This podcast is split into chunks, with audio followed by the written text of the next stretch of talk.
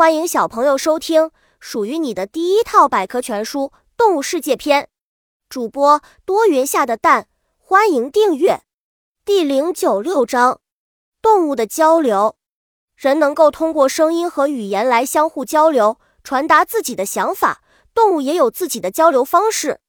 不同的动物在交流时的方式不同，也不一定是通过声音，它们的气味、行为等都可以起到传递信息的作用。黑猩猩的语言，黑猩猩在不同的情况下都会发出呼呼的声音，它会发出高低不同的这种声音，同时加上不同的面部表情来表达不同的意思。成群的黑猩猩在一起时，它们都会用这样的声音来交流。黑猩猩有着丰富的语言。